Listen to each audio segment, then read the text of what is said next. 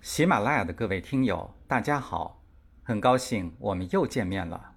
我是明杰，欢迎您接着收听有声书《世界商道智慧》，主编任学明。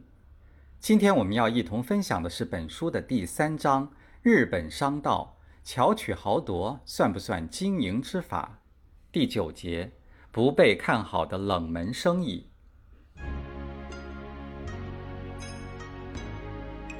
一般情况下，人们总是惯用常规思维方式看问题，难以进行新的探索和尝试。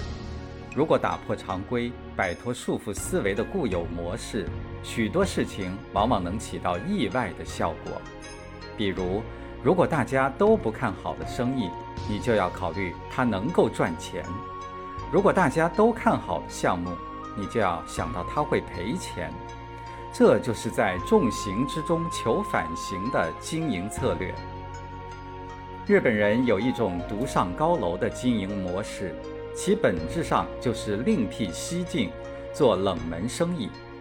在日趋激烈的市场竞争中，不少企业总是跟着热门产品转，哪种产品好销就跟着做哪种产品的生意。其实这种做法不是上策。你争我夺的结果必然是大打价格战，甚至使企业元气大伤。一些高明的企业家和经营者往往独辟蹊径，做冷门文章，尤其是在热门之中爆冷门，把大众化的生意做成独家生意。日本人渡边正雄曾经做过很多小生意，但有时赚有时亏，根本就没有什么值得一提的成就。待他五十岁时，他觉得干不动产这一行很赚钱，就决定改行。但他对不动产行业是外行，一个人从事自己一窍不通的行业是行不通的，起码也该有些常识和经验。于是渡边打算一边打工一边取经。当渡边拿定主意之后，他去见了大藏不动产公司的董事长，请求雇佣他。起初，董事长见他是个生手，年纪又不小了，没有培养的价值，便冷冰冰地拒绝了。渡边感到很失望，不得不退而求其次，央求道：“我不要薪金，请让我免费为贵公司服务，可以吗？”董事长想不出拒绝的理由，好在是个不必付薪水的，就把渡边留下来了。一年以后。渡边觉得自己学到的东西差不多了，就离开了大藏公司，在东京新宿区买下了一间面积四十多平方米的平房，开设了一家很小的不动产公司——大都不动产公司。有一天，有人来向渡边推销土地，说拿须有一块几百万平方米的高原，价钱非常便宜，一平方米只卖六十多日元。这是一块山间的土地，很多从事不动产业者都知道这片土地，但没有一个人对它感兴趣。表示有兴趣的只有渡边一人。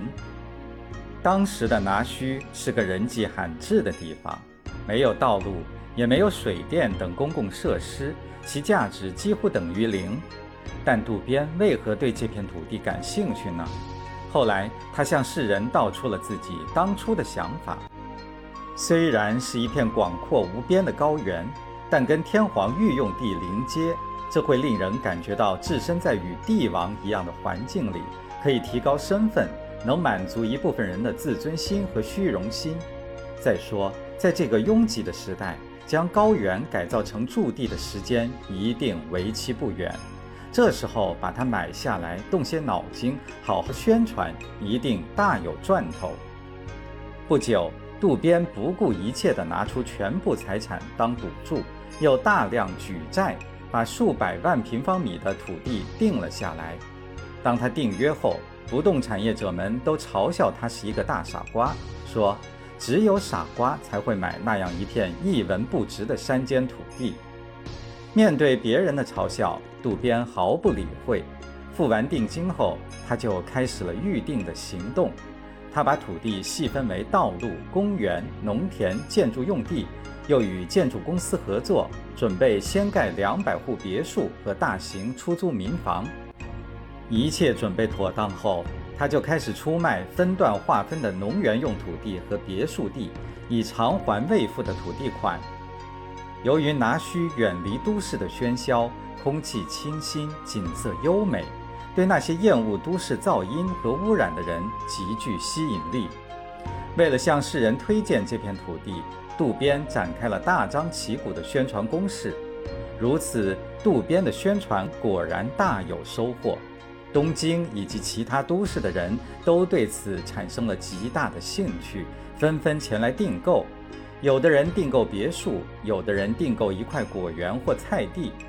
因为不订购别墅，也有出租民房可住，因此订购农园菜地的人多得惊人。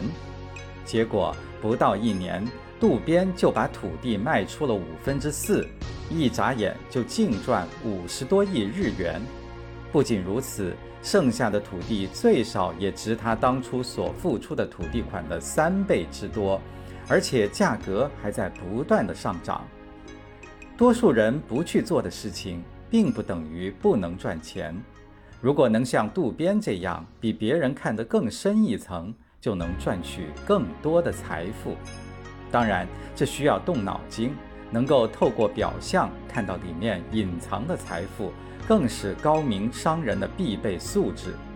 做生意不能随大流，否则难以赚到大钱。有句格言说：“假如所有的人都向同一个方向行走，这个世界必将覆灭。”一九八五年秋天的时候，呼啦圈突然风靡全球，几乎人手一个。制造呼啦圈并不需要什么技术，也不要多大资本，于是许多人争相投资。当时确实销路很好，一进货就卖光，供不应求，许多人因此赚了一笔。然而不久，来也匆匆，去也匆匆，突然间不流行了。许多厂商不知道，还拼命制造，结果退货如山，又纷纷倒闭了。这都是不知随时势应变、盲目跟风的恶果。商界中人值得引以为戒。目前。有些企业感到生意难做，埋怨市场难找，原因固然很多，但关键因素是他们在了解市场、研究市场和创造市场方面做得不够。客观上讲，市场上总存在需求，机会处处有，关键在于经营者能否找到自己可以涉足的空白地带，迅速抢占一席之地。因此。经营者要处处留心身边的新鲜事物，敏锐观察，把握消费者需求的发展趋向，尤其要善于在自己的市场范围内挖掘那些经常被同行忽视的盲点和消费者潜在的需求，同时还要研究市场中有哪些未被竞争对手留意和占领的空隙，然后迅速填补空隙。当年，日本一家公司的经理安藤百福，在回家的路上看到许多人挤在饭铺等吃热面条的情景，马上想到，如果研制一种开水冲泡的面条，肯定受欢迎。很快，方便面问世了。浙江瑞安市中外合资蔡氏日用化工公司注意到，使用公共电话可能导致细菌传染。由此发明出电话长效清香型杀菌片，很受客户的欢迎。这些都是慧眼识冷门做出来的生意。面对日益激烈的市场竞争，经营者更需要具备这样的眼光：正视热点，找到盲点，发掘冷门，才能开拓广阔的生存发展空间。香港的陈银海就曾经一度在商界大爆冷门。被称为冷门状元。常规的思维方式有时往往不能得到更多的收获，打破常规、摆脱被束缚的思维模式，经常能收到意外的成效。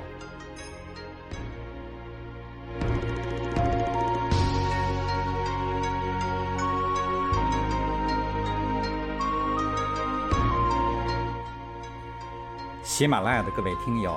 刚才您收听的是有声书《世界商道智慧》第三章《日本商道》，巧取豪夺算不算经营之法？主编任学明，播讲明杰。感谢您的陪伴，我们下期再见。